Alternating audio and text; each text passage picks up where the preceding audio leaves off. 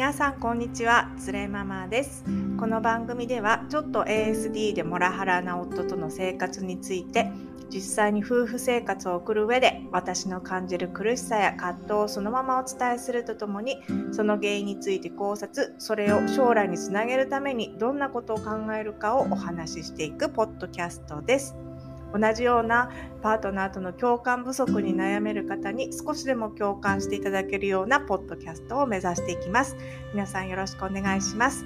はじめに皆さんありがとうございます。えっ、と、このポッドキャストをですね、クリックしていただいたということは、同じような悩みをお持ちの方あだと思います。えっ、と、思い切ってね、えっ、と、このポッドキャストを探していただいて、どうもありがとうございます。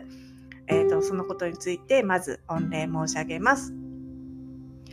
えっ、と前回、えー、今回ですねポッドキャスト4回目前回まであの私の夫婦喧嘩でえっ、とまああのご飯の内容ですとかねあの作ってる食事の内容とか私の仕事がの給料が安いって言われたことを、まあ、友人たちに相談したよっていう話をしました。で私そこですごく傷ついたんですけれどもその友人たちに相談することで少し気持ちが持ち直したっていうところです。でその後、まあその気持ちが少し持ち直したのであの旦那さんにですねあのちょっと話してみました。あの私すごくそう言われて傷ついたんだけど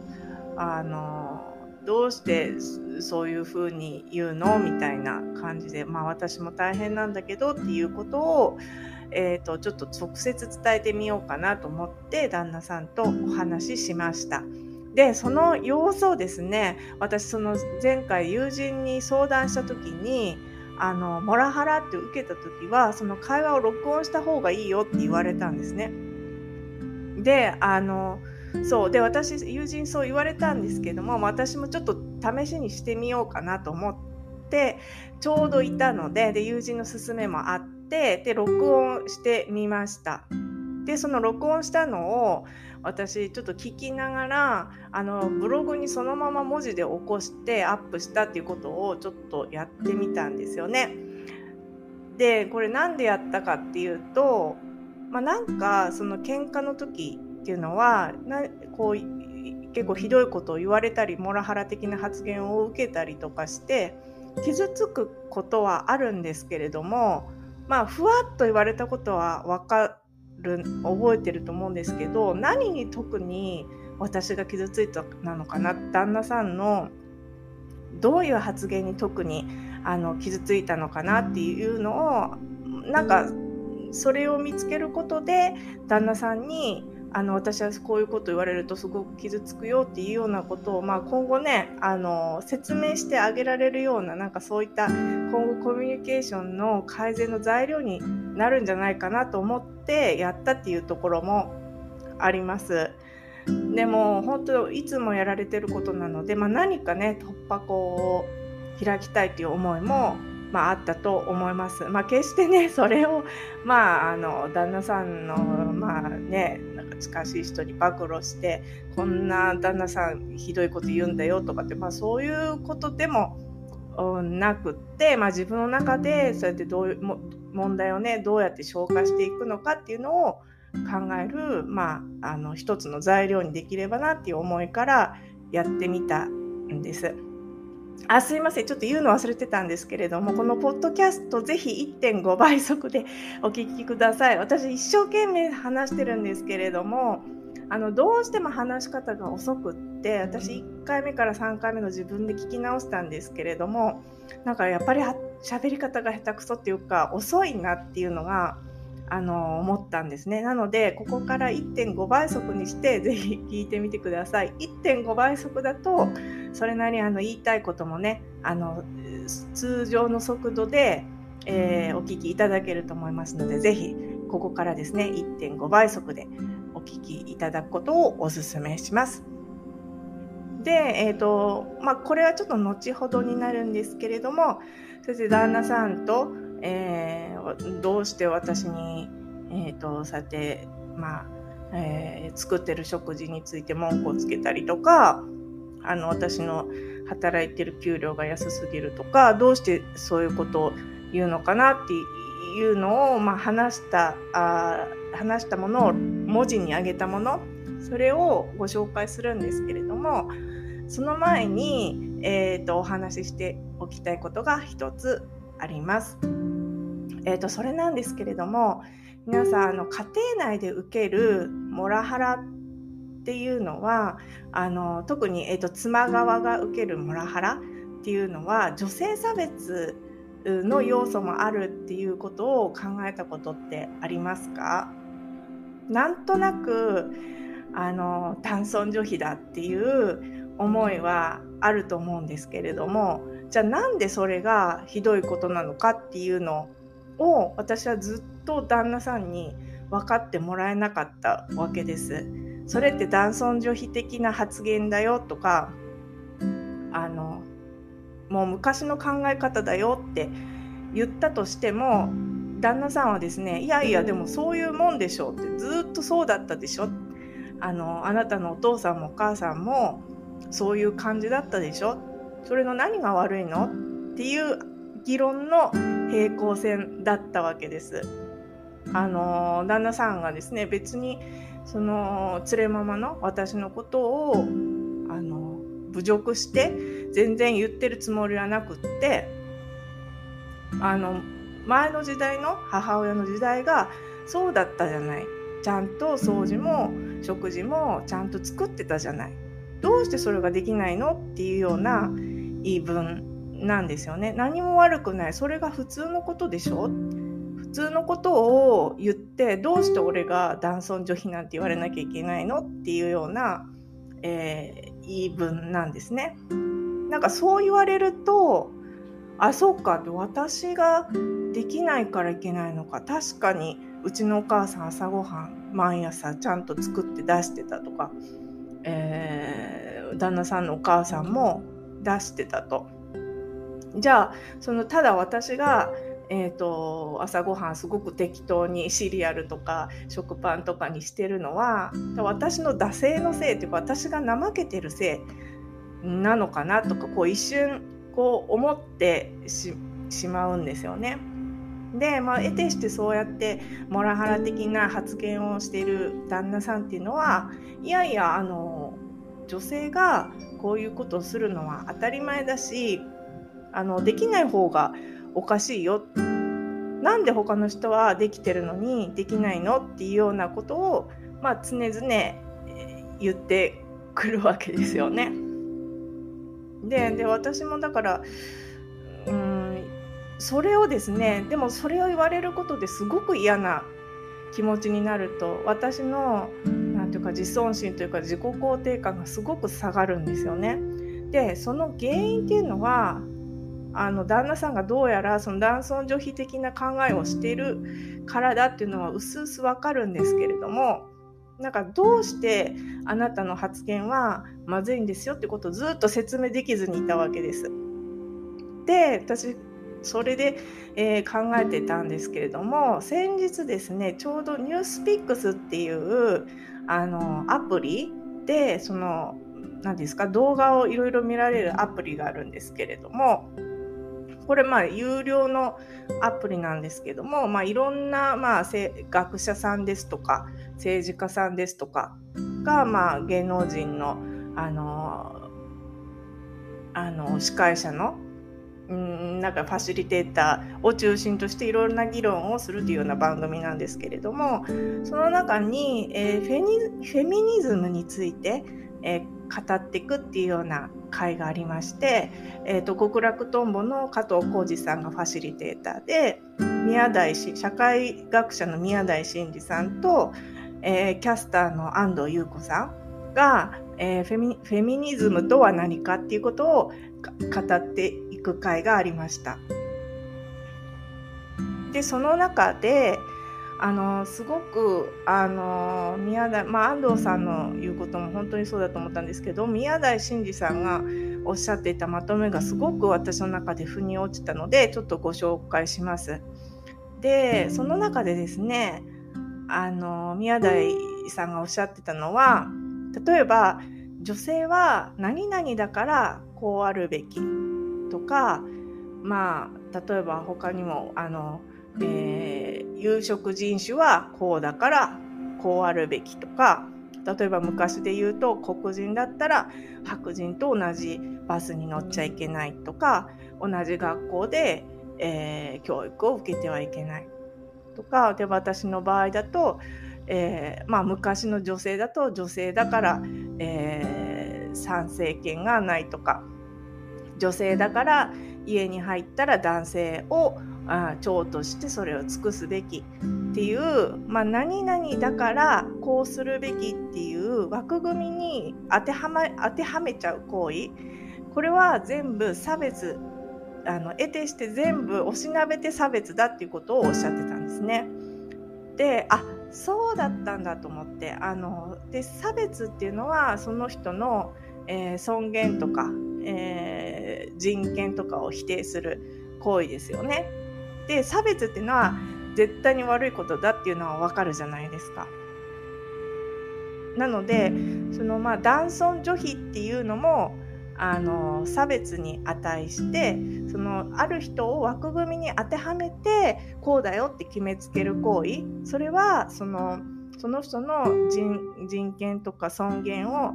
えー、既存している行為だからもう絶対にしちゃいけない行為だっていうのはそれですごく私は腑に落ちたんですね。でそれを、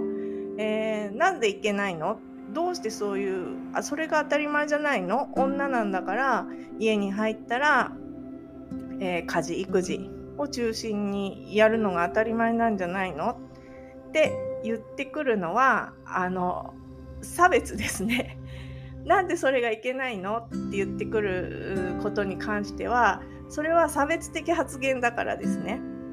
っていうことだと思いました。でもう一つあの宮台さんが付け加えていたのはまあ枠組みにはめてでその結果みんなが納得できるような、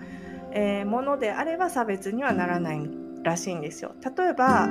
日本人って日本人ってさ日本語喋るよねっていうのはこれは差別ですかねこれは誰も差別だと思わないですよね。なぜかっていうと事実日本人は日本語をしゃべる人が多いからです。で皆が納得できるような枠組みへの当てはめであればそれでいいみたいですね。だけどまあうーん例えば黒人は、えー、みんなよりも、まあ、白人よりも教育の機会は少ないとかあとはそのさ女性はその家庭に入ったら、えー家庭のことを中心にするべきで男性に従うべきだっていう考え方は皆さんみんなに当てはまることですか？らみんながこれを聞いて納得できるかと言ったらそうではないとそういう枠組みをあの他人に当てはめてくるっていうのが差別だっていうふうに宮台先生はおっしゃってました。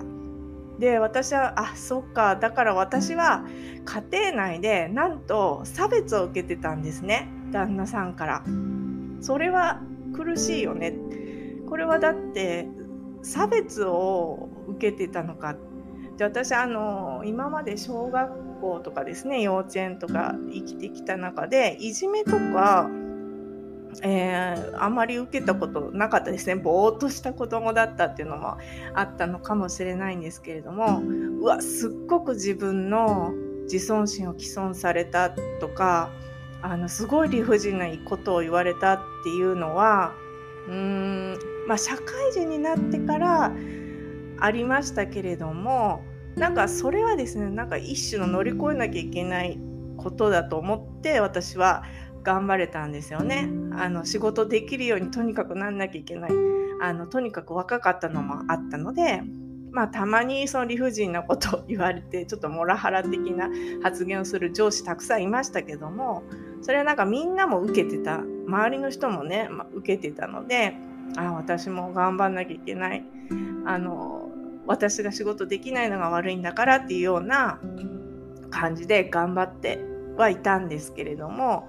まあそれをですね、まあ、家庭内で受けてるんだっていうことにあの頭の中でですねすごく整理ができたわけです。でそうそうでなので皆さんねあのモラハラ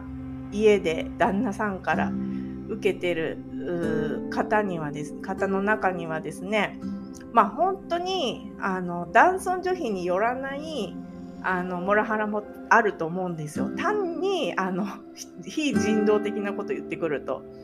いうこともあると思うんですけれどもうちの家庭の場合ですとすごくですねその男尊女卑の、えー、女性差別の考え方が根底にあるなっていうのはすごく思いました。であのこの女性差別っていうのを私は初めて受けたんですね。それが 旦那さんだったっていうことなんですけどもまああのふわっとやっぱ聞いたことありますね日本ではその例えばあの医大のね入試に、えー、女性の方があの点数低くされたとかまあ、ちょっとそういう女性の機会を奪うようなやっぱ男性優位の社会ですので、まあ、政治家もねほとんど、まあ、9割方が8割方が男性しかいないと。で女性の,、まあ、あの社会進出がすごく遅れてるっていうのは、まあ、ふわっとは聞いたことあったんですけれども私は日本で勤めてた会社が外資系の会社だったので割とですね男女平等っていうか機会は均等に与えられていてで一番偉いあのパートナーって言われる社長みたいな人もまあ、女性の方が優秀だからなみたいな感じで言ってたんですよ。なのであの差別は女性差別っていうのは感じずに今まで生きてきたんですね。ででもあの家庭内であの実はあ10年にわたって受けてたってことに気づいたわけです。でこれはあのー、皆さん本当に怒っていいことだと思うんですよ。なぜなら差別を受けてるから。でこれはですねで私もポッドキャストを始めた理由がですねあのやっぱり現在差別を受けてる人が声を上げないといけないなと思ったからなんですね。で例えばいろいろツイッターとか見ててもあの離婚しました。私モラハラ受けてました。でそれについて考察しますっていうような人は結構いらっしゃるんですけれどもあの現時点でモラハラっていうか差別を受けて辛い思いをしてるっていう人がこうやってあの実際の声で話すってことがあの一つ必要なんじゃないかなって思ったんです。でみんな辛い思いをしてるんだからあの本当はですねもっとみんな声を上げていいと思うんですよね。なぜなら差別を家庭内で受けて逃げ場がないわけですから。で皆さんにも、えー、何らかの方法で、まあ、発信してほしい。でまあこれをやることで旦那さんの誹謗中傷になっちゃうっていうのも私の中でもすっごくあったんですけれども、えー、誹謗中傷ですかねこれって。じゃなくて私たちは差別を受けて辛い思いをしているよっていうことをあの声を上げているわけです。でこれってその辛さって当事者しかわからないと思いますので、えー、こういった辛さをですねまああのもちろん、まあ、誹謗中傷にならない方法でこういったことはいけないよこういったモラハラって家庭内のモラハラって実は女性差別にすごく起因しているんだよってことが言いたいわけです。でしかもこの女性差別っていうのはもっと根が深い問題であの旦那さんですねその言ってくる当人たちも差別をしてるってことになんと気づいてないわけです。それが当たり前っていうふうに思ってるんですよね。男性優位は当たり前なんでそういう風になっちゃってるんでしょうか？でこれねあのすごくまだ歴史的な問題ともあの結びつくんですけれどもそれあのすごくいい書籍があったのでそれはちょっとまた明日ですねご紹介したいと思います。で、えーと、私の、えー、夫とですねあのした夫婦喧嘩の実録をえー、言ってみるっていうのをちょっと今からやってみたいと思います。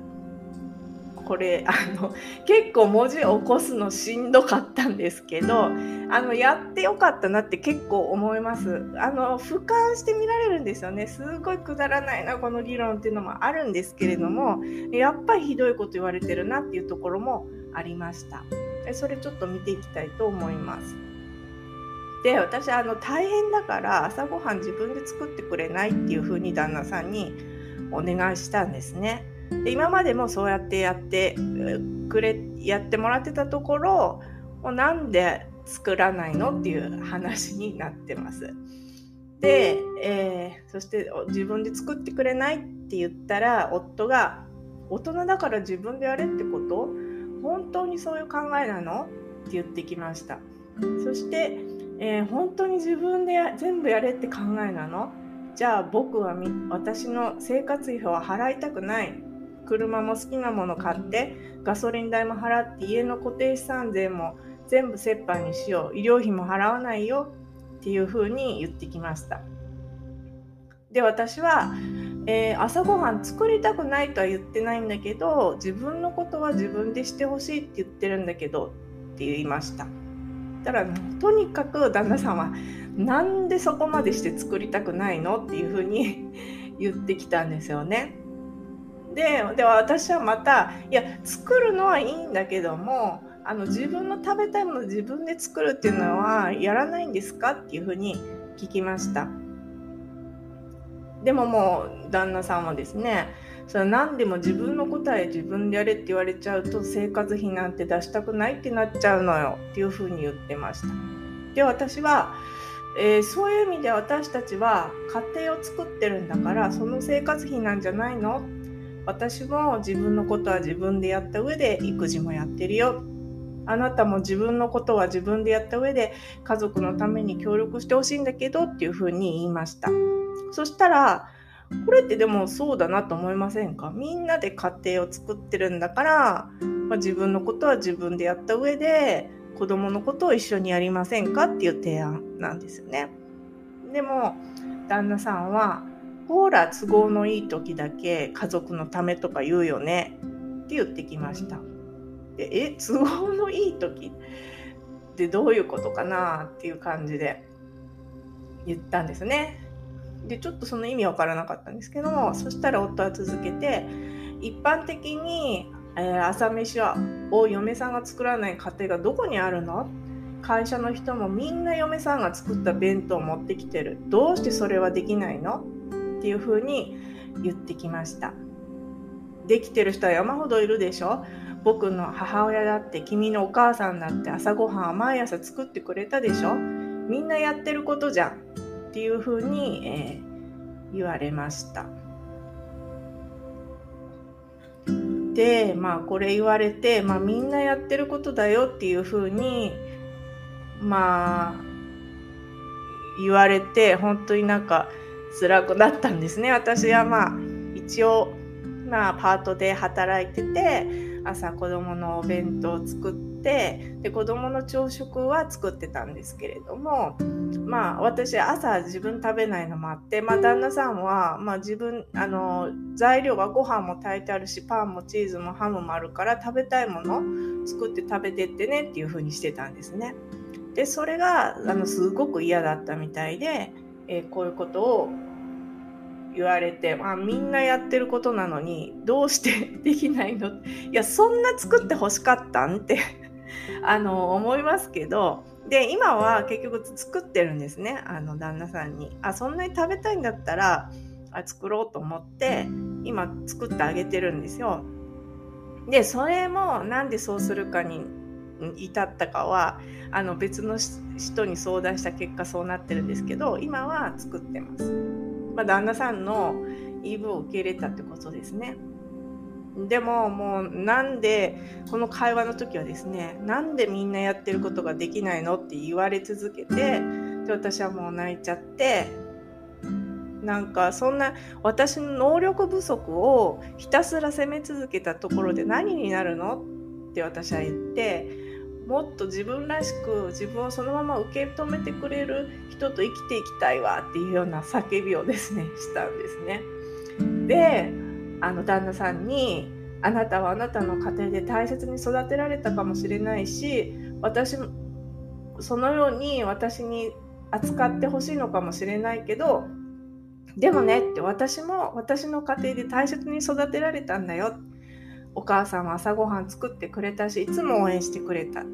だからあなただけじゃなくて私も大事に扱われたいよそういうふうに言うんだったらって言ったんですね。そしたら旦那さんはいやでもなって親の夫婦像を見てきてるからな。別にね連れママのことを使用人と思ったり見下したりしてないよ。ただそういうもんだと思ってるだけ。そういう考え方が染みついてるんだよ。っていうふうに自分で言ったんですよ旦那さんが。ねこれって結構あの 深い問題だと思いませんか？どうやっても自分でも考えられないあ変えられない考えであるっていうことを旦那さんは言いました。ねこういうえー、ことを言った後にあと子どもの学力も気になると。なんか私が宿題見たり全部してるんですけれども学力大丈夫なの？っていうことを言ってきたんですね。どうして全部文句つけるのかわかんないんですけれども。そしたら息子がいるんですけど8歳なんですけどね。そしたら息子のことを旦那さんは長男は〇〇家うちのねあの旦那さんの家の跡継ぎだからなって言ったんです。まあ大した家じゃないんだけどさって自分で言ったんですけれどもでそれを言われて私めちゃくちゃ腹立って全然大した家じゃないじゃんって長男に後継ぎなんて言うのほんとかわいそうだからやめてって言ったんですね。そしたら、あのこれね、私ちょっと言い過ぎたんですけれども、そしたらかんあのその返してきて旦那さんが、その言い方カチンとくるなと。アメリカに連れてきてあげたのも俺だし、そのおかげでここにいられるわけでしょ？子供もそのおかげでここで勉強できてる。お前は大して何もできないじゃん。よくそこまで言えるね、何にしても。お前一体何様なの？って言ってきたわけです。で、私、あの、何様だってあの聞かれまして、いや、私は何様でもないですよ。私は一人の人間で、あなたも一人の人間でしょ？長男も長女も一人の人間だよ。ただそれだけだよ。って言って終わりました。でなんかこのあとグダグダグダグダ言ってたんですけれどもなんかこういう会話でした。で私その女性差別のことを勉強する前だったんですけれども詰め寄られてですね旦那さんに「お前何様なんだ？何にもできねえじゃねえか」って言われて私はですねもうあの多分無意識の意識から。私は何様でもない。私は一人の人間であなたも一人の人間だ。息子も娘も一人の人間だ。っていうふうに言ったんですね。でこれまあ本当に私はあの心の底からあのみんなあの平等であると。誰しも、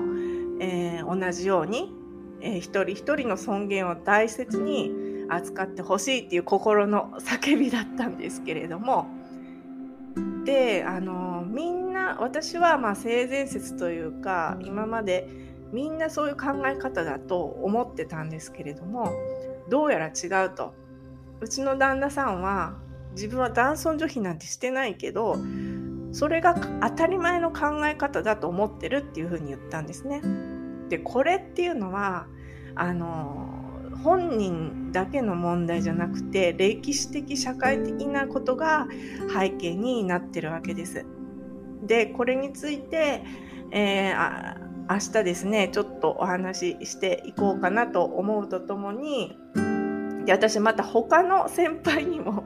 相談したんですね。でその内容についても、えー、明日以降お話ししていこうと思ってます。でちょっとこの文字起こし今読むのもしんどかったぐらいなんですけど皆さんいかがだったでしょうか？